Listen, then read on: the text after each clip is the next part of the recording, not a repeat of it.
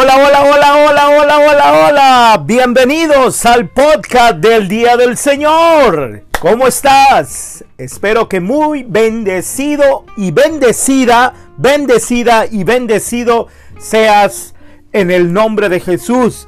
Qué bueno, qué bueno que estás aquí y estamos en la preparación recta final, más que recta final, hemos llegado al final. Hoy es Pentecostés. Este día es Pentecostés. Y estamos muy, muy, muy poderosamente agradecidos con Espíritu Santo por este día. Y espero, eh, cuando digo espero, no estoy hablando en esperanza, estoy hablando en fe. Debería decir espero, ¿no? Entonces, creo, creo que hoy es un gran día para ti. Y estamos en el capítulo 2, ¿lo recuerdas? Capítulo 2 de Hechos de los Apóstoles. Feliz Pentecostés, versículo 2. El versículo 2 estábamos leyendo del 1 al, al 13, esta perícopa llamada el Pentecostés. Pentecostés. Explicábamos sobre qué era Pentecostés y en el versículo 2 hay algunas cosas muy interesantes. Dice así, de repente vino del cielo un ruido como el de un impetuosa ráfaga de viento que llenó toda la casa en la que se encontraban.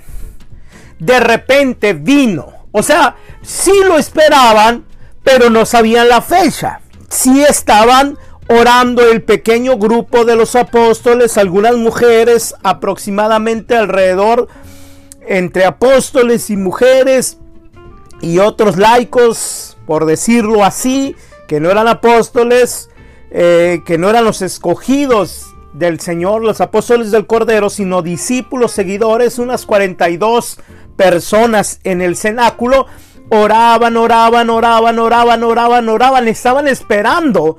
Ciertamente sí sabían por lo, por, por lo por lo regular voy a decirlo así. Eh, eh, en cierto sentido sí sabían que esperaban, pero a la vez no sabían totalmente que esperaban. Por eso la palabra de repente. Ahora, aquí, aquí está lo interesante. De repente el Espíritu Santo es el Dios de las sorpresas. Es el Dios de las sorpresas. Recuerden que tenemos al Padre, al Hijo y al Espíritu Santo uno de los títulos no oficiales aquí entre nos, aquí entre los amigos, entre los amigos del Espíritu Santo, eh, yo tal vez sea, no, no, no, hay como por lo menos tres personas aparte de mí, un teólogo muy famoso, un predicador muy famoso y creo que hay otra persona y yo que le llamamos el Dios de la sorpresa. Si tú le dices así, que bueno, ya somos más. No, no conozco a todos, por eso digo nosotros cuatro o tres personas que le decimos así entre nos al Espíritu Santo, el Dios de la sorpresa. No es un título bíblico, mm, tal vez sea un título teológico porque lo escribió la primera vez que lo lo escuché fue de un teólogo, ¿eh? de un teólogo brasileño, de un teólogo brasileño y luego de un predicador muy famoso mexicano y el otro no lo recuerdo y, y yo, y yo sí me conozco. El de repente habla de sorpresa, vino del cielo. A ver, a ver, a ver. Jesús se acababa de ir al cielo. En capítulo 1 de Hechos de los Apóstoles, se había ido al cielo en la ascensión. Aquí les, recuerdo esto, versículo 6. Ellos en cambio, estando reunidos, preguntaron a Jesús, Señor, ¿vas a ver ahora cuando restablezcas el reino de Israel? No el reino de Dios ni el reino de los cielos, sino el reino de Israel, algo muy terrenal él contestó, no es cosa vuestra conocer el tiempo y el momento. Quiere decir que si se piensa restablecer este reino, pero es un secreto paternal. No que no lo sepa el hijo, entonces no sería Dios, sino que les dijo, vuelten para otro lado. Lo interesante y el enfoque está en otro punto. Por eso digo un secreto paternal porque dice vos, vuestra, eh, él, él contestó, no es cosa vuestra. O sea, es entre el Padre, el Hijo y el Espíritu Santo. Conocer el tiempo y el momento. Nunca dijo que no sabía. Que el Padre ha fijado con su propia autoridad. No está diciendo que es un secreto trinitario. Es un secreto trinitario, pero no es un secreto paternal. O un secreto del Padre. No. Un secreto. Él, lo, él con su autoridad puso esa fecha. Amén. Estuvieron totalmente de acuerdo el Hijo y el Espíritu Santo. Así que no se equivoque que pensando que Jesús no sabía. Simplemente les dijo a ustedes no les, no les corresponde saberlo. Voltéense para otro lado donde está el enfoque. Versículo 8. Al contrario, cuando el Espíritu Santo venga sobre vosotros, recibiréis una fuerza que os hará ser mis testigos en Jerusalén, en toda Judea, en Samaria y hasta los confines de la tierra. Dicho esto, fue levantado en presencia de ellos en una nube. La nube donde están en la tierra. Esta nube sí bajó a la tierra, pero las nubes viven y están en el cielo. ¿De dónde vino ese viento? O sea, se fue al cielo un paracletus y baja a la tierra del cielo otro Paracletus, que nosotros lo conocemos como Paráclitos. Y yo rogaré al Padre, Juan, para que les dé otro Paráclito. La oración de Jesús es bien eficaz. Dicho esto, fue levantado en presencia de ellos y una nube lo ocultó a sus ojos. Mientras ellos estaban mirando fijamente al cielo, y acá en 2.2 dice, de repente vino del cielo, del lugar donde se había ido Jesús, vino este viento. Entonces este viento es un viento divino. Es un viento sí misterioso, pero sí se conoce el origen. Jesús había hablado que el viento no sabes ni de dónde va ni a dónde viene. Algo parecido parafraseando. Pero este viento tiene origen, viene del cielo, no es un viento de corrientes de viento natural, de la naturaleza, de las corrientes de aire,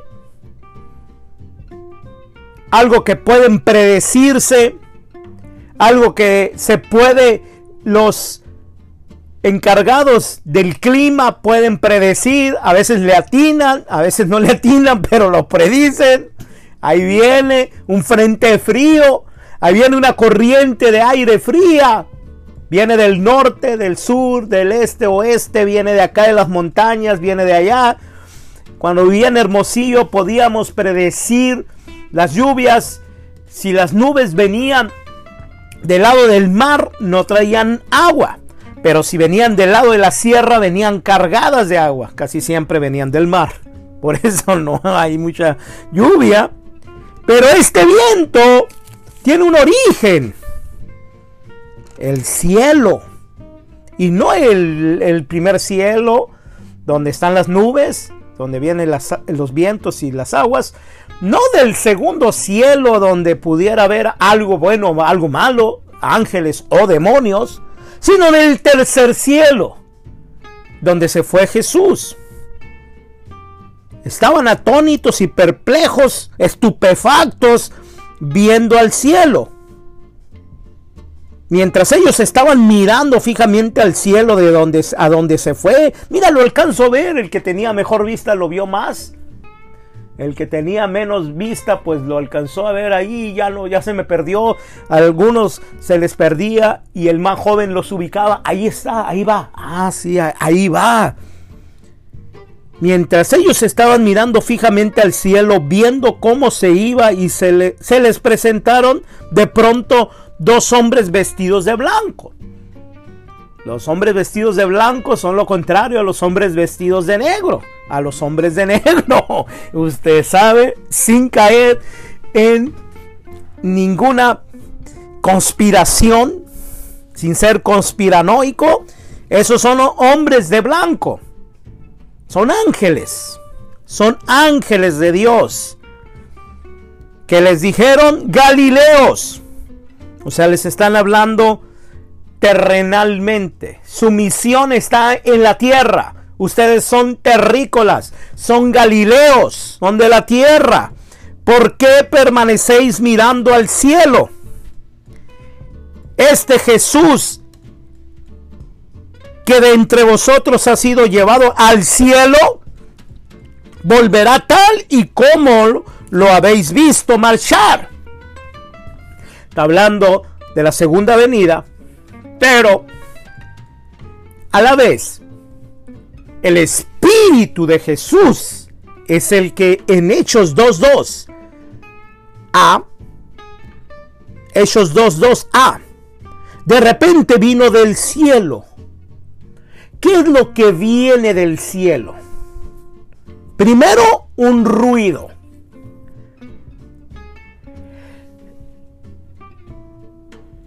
El ruido, en ese sentido, es una característica atmosférica del ámbito de Dios. Dios, cuando se va a hacer presente, hace ruido. ¿Eh? Usted lo ha escuchado sobre todo en publicidad, en mercadotecnia, en los eh, eh, grupos minoritarios o mayoritarios que hacen ruido para que la gente voltee a verlos. Llaman la atención. Ese es un ruido especial. Es un ruido divino. Un ruido para captar la atención de las personas. Es un avivamiento. El avivamiento es un ruido de Dios que hace ruido con señales, prodigios, portentos, maravillas, milagros, proezas, sanidades, liberaciones. Ese es el ruido divino. El no sé qué, que no sé cómo explicarlo, pero algo pasó y estoy lleno de paz y de gozo. El caer al suelo, el verdadero caer al suelo, el llanto incontrolable de la gloria, de la presencia de Dios, del, del arrepentimiento de nuestra naturaleza de pecado y el experimentar la gracia y el perdón de nuestros pecados.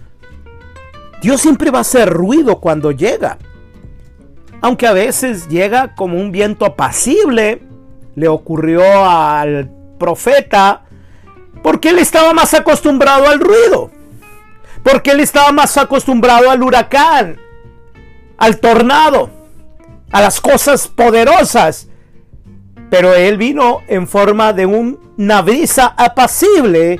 Eh, tenemos como cristianos, acuérdense, era incompleto el Antiguo Testamento, nosotros estamos completos nosotros tenemos ruido y tenemos viento apacible. Tenemos viento apacible y tenemos ruido. Cada cual en su cada qué. Cada cual en su cada qué. No siempre, no te acostumbres porque vas a estar incompleto. Yo me conformo con el amor y no quiero los carismas. Cachetada del Espíritu Santo y un sope a la gente que dice eso. ¡Hey! No puedes quedarte con una parte de la fotografía. Nuevo Testamento es completo. A mí no me interesan los dones, las sanidades. A mí me interesa su presencia. Sope en la cabeza. Mentiroso. Ni la presencia tienes y no te quedas ni con la sanidad ni los milagros. Así que te quedas con el perro de las dos tortas. Tienes que querer el paquete completo el mandado completo. Si no eres un mal agradecido. Todos los cesacionistas católicos protestantes son personas mal agradecidas que se creen santos por querer simplemente eso. Cuando, cuando eh, eh, el Salomón le pide sabiduría Dios lo pone en contexto y le dice, no me pediste riqueza ni gloria, mas yo te la voy a dar. Y te voy a dar lo que me pediste. Yo en la mañana estaba orando, diciéndole al Señor, ayúdame Espíritu Santo a pedir lo que no sé pedir. Porque somos bien extremosos. Pedimos poquito cuando necesitamos demasiado. Y entra en un problema los ángeles y el cielo entero cuando pides poquito porque en el cielo no hay poquito.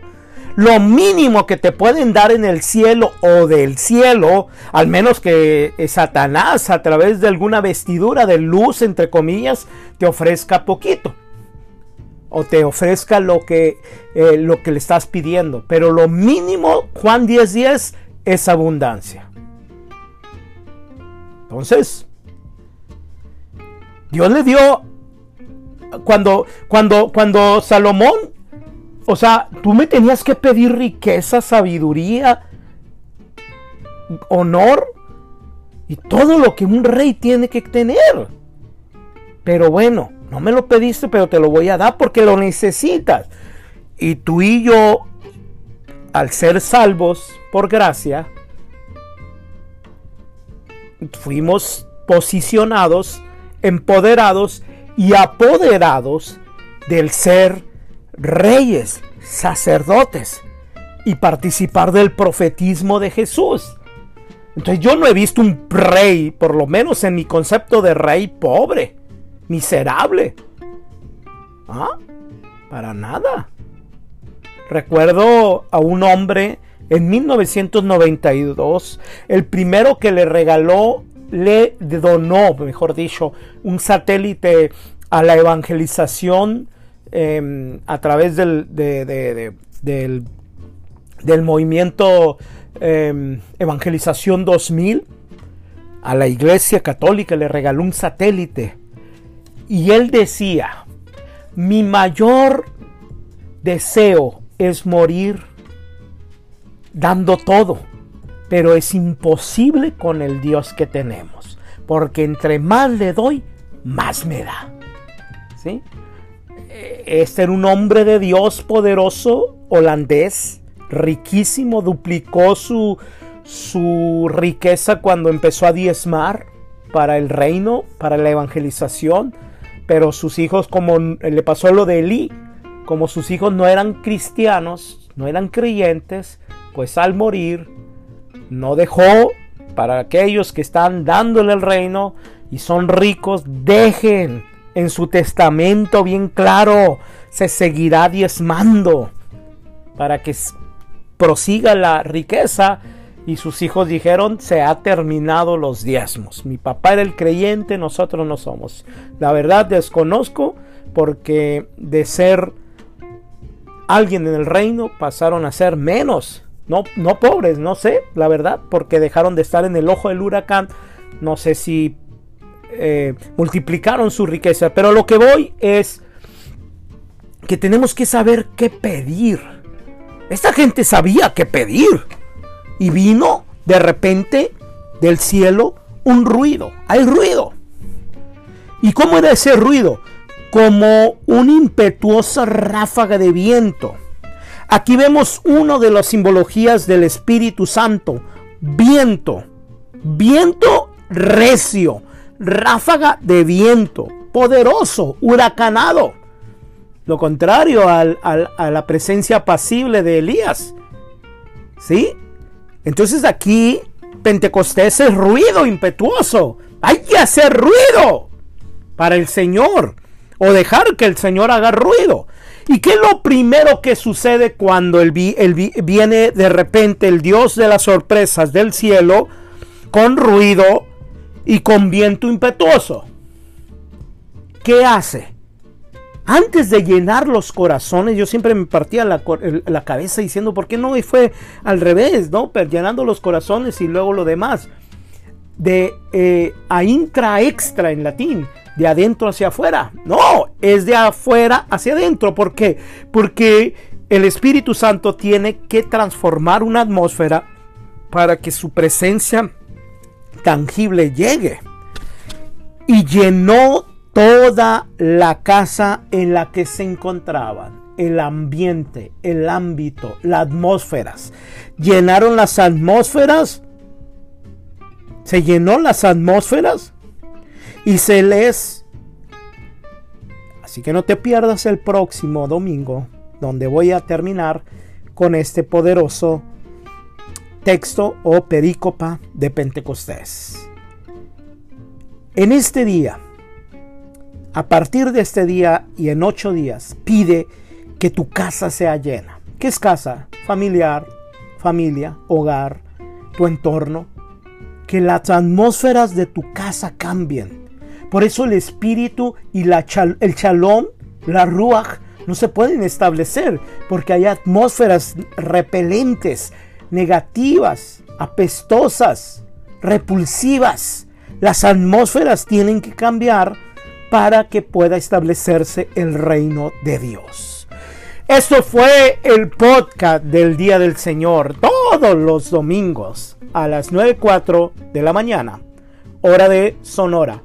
Pero en esta ocasión fue hora de Illinois. Te bendigo desde Illinois.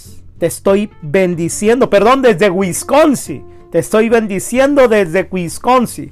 El próximo eh, domingo te estaré bendiciendo desde Illinois, pero primero en Wisconsin, Eau Claire, Wisconsin. Te bendigo desde esta parte, casi la frontera con Minnesota y más al norte con Canadá. Te estoy bendiciendo. Así que cae más rápida las bendiciones de arriba hacia abajo que de abajo hacia arriba. Cae más rápido. ¡Chalom! ¡Chalom!